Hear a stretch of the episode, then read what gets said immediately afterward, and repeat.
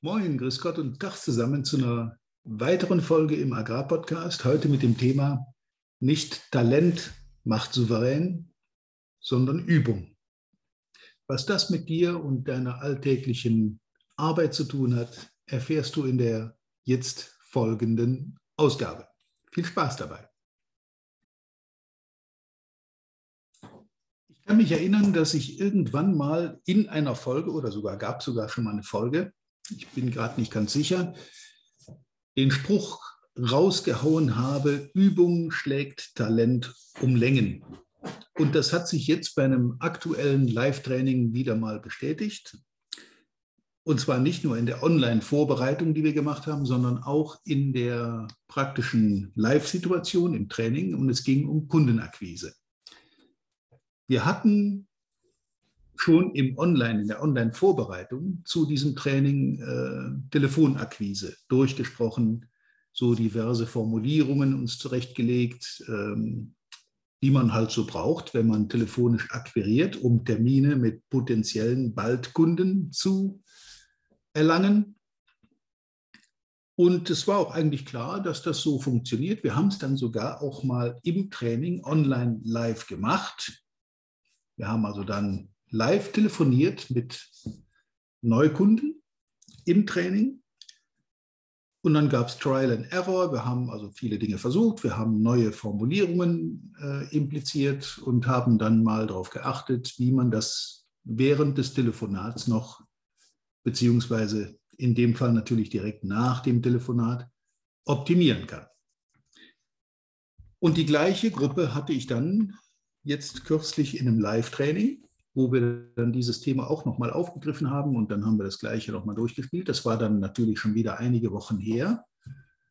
Und in diesen Wochen ist bei der Gruppe mit einer Ausnahme nicht viel passiert in Richtung Telefonakquise.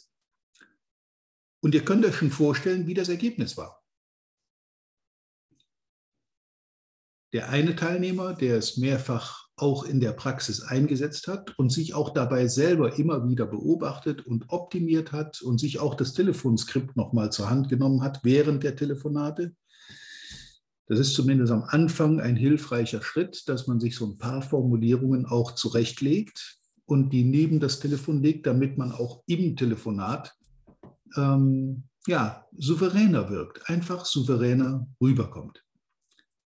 Und für den war es jetzt kein großes Problem, auch in diesem gestellten Telefonat mit mir, nicht nur im live realen Telefonat, sondern auch in dem gestellten, in der Situation mit mir, diese Formulierungen zu benutzen. Und die anderen haben beobachtet und das bewertet und haben dann auch tatsächlich selber gesagt, verdammt, wir hätten das einfach häufiger einsetzen müssen. Bei der Praxisüberprüfung ist dann immer so ein kleiner Test. Komm, wir machen jetzt mal ein paar Telefonate und gucken mal, was ihr schon umsetzt und wo wir noch eingreifen müssen. Kam denn auch sehr deutlich heraus, dass die eine Person, die das für sich umgesetzt hatte und auch mehrfach schon äh, optimiert hatte, da weitgehend fehlerfrei durchlief und das auch sehr souverän und sehr gut gemacht hat auch in der Bewertung seiner Kolleginnen und Kolleginnen. Bei den anderen, die es eben nicht umgesetzt hatten, sondern die haben das im Training, im Online-Training natürlich äh, bejaht, ja, das klingt super, das werden wir jetzt machen. Aber in der konkreten Praxis nach dem Training und zwischen den Trainings eben davon nichts eingesetzt. Und so sahen dann auch diese Prüfungs- Situationen aus. Ich nenne sie jetzt einfach mal so. Es war ja keine Prüfung, sondern einfach nur mal ein Abchecken, ähm, wie weit funktioniert es schon und wo können wir noch eingreifen. Und auch dabei ist mir und auch vor allen Dingen der Gruppe wieder mal sehr deutlich geworden, dass man, egal wie talentiert man ist, und egal, wie viel Talent man mitbringt für so eine Aufgabe, es gibt ja Leute, die am Telefon ja durchaus schon souverän rüberkommen, aber da hapert es hier und da nochmal an den Formulierungen. Ähm, wie schwer die sich damit tun, dann ein solches Telefonat vernünftig zu einem Ergebnis zu bringen. Und wie viel Frust dazu gehört. Mensch, das hatten wir doch schon vor einigen Wochen alles durchgesprochen, nicht auf meiner Seite. Mir persönlich macht das nichts aus, auch das nochmal zu wiederholen. Frust bei, den, bei, bei sich selbst. Verdammt, ich hätte es machen sollen. Ich hätte es einfach ein paar Mal einsetzen müssen. Ich hätte es in der Praxis umsetzen können. Äh, seit dem Online-Training, wo wir das ganze Thema in der Theorie und auch in der kleinen Praxissession durchgespielt hatten, hat das super funktioniert. Aber dadurch, dass es danach nicht weiter angewendet wurde, hat sich einiges davon eben wieder verloren. Und das hat man dann relativ schnell wieder drauf. Aber egal wie talentiert du bist, wenn du es nicht machst, wenn du es nicht umsetzt, wenn du die Dinge dann nicht auch selber in deine Anwendung bringst, in dein normales Verhalten überträgst, dann wird sich da kein Erfolg einstellen. Ich habe das schon zu oft erlebt, dass Leute, die eigentlich ein, ein, super Talent mitbringen, auch am Telefon, die haben eine tolle Stimme, die haben auch am Telefon eine sehr gute Ausstrahlung, die kommen sehr freundlich, sie kommen sehr kompetent rüber, souverän rüber, mit leichten Anpassungen in den Formulierungen eben deutlich weiterkommen als vorher ohne diese Übung und Anpassung. Und optimieren kann ich es natürlich nur dann, wenn ich es nach so einem Training dann eben entsprechend auch in der Praxis nehme und einsetze. Und dann auch feststelle, was funktioniert und was vielleicht nicht funktioniert. Das kann man in der Praxis, in der Übung durchaus schnell selber feststellen. Und zwar am einfachsten anhand der Terminquote, die ich dann erreiche. Wenn ich nämlich 100 Telefonate mache und erreiche dann nur 10 Termine, dann ist das keine wirklich gute Ausbeute. Das heißt nämlich, dass ich 90 Mal keinen Termin gemacht habe.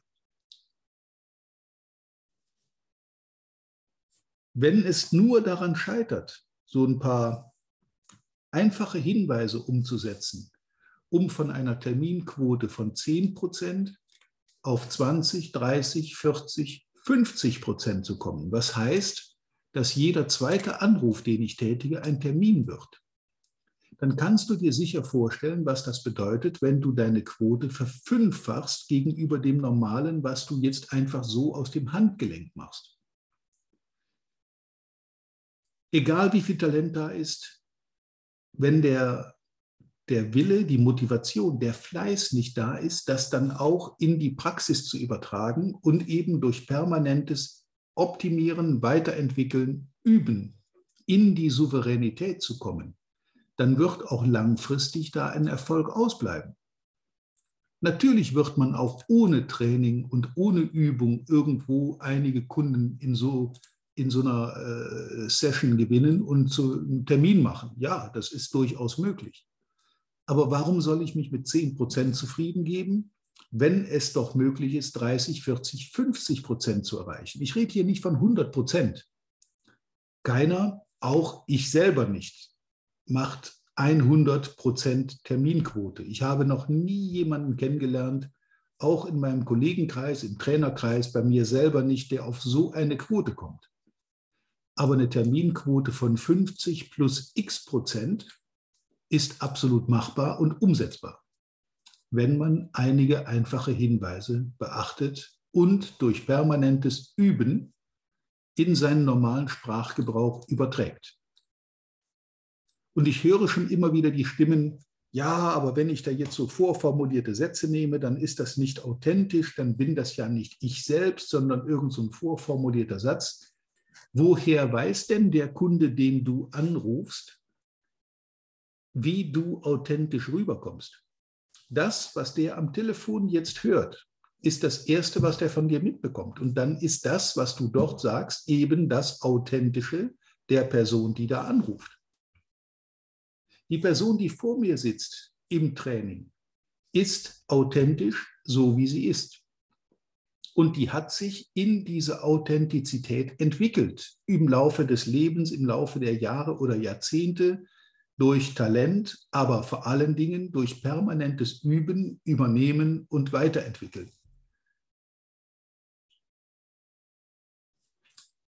Ich würde fast behaupten, es gibt nicht mal eine Sportart, in der Talent wichtiger wäre als Übung. Ich bin sehr sicher, dass ein fleißiger Trainierer, jemand, der übt, umsetzt und immer wieder in der Praxis anwendet, einem egal wie noch so talentierten Kollegen weit überlegen ist. Irgendwann kam auch mal der Spruch, die meisten Menschen äh, sind schlagfertig, die allermeisten leider nur zu spät.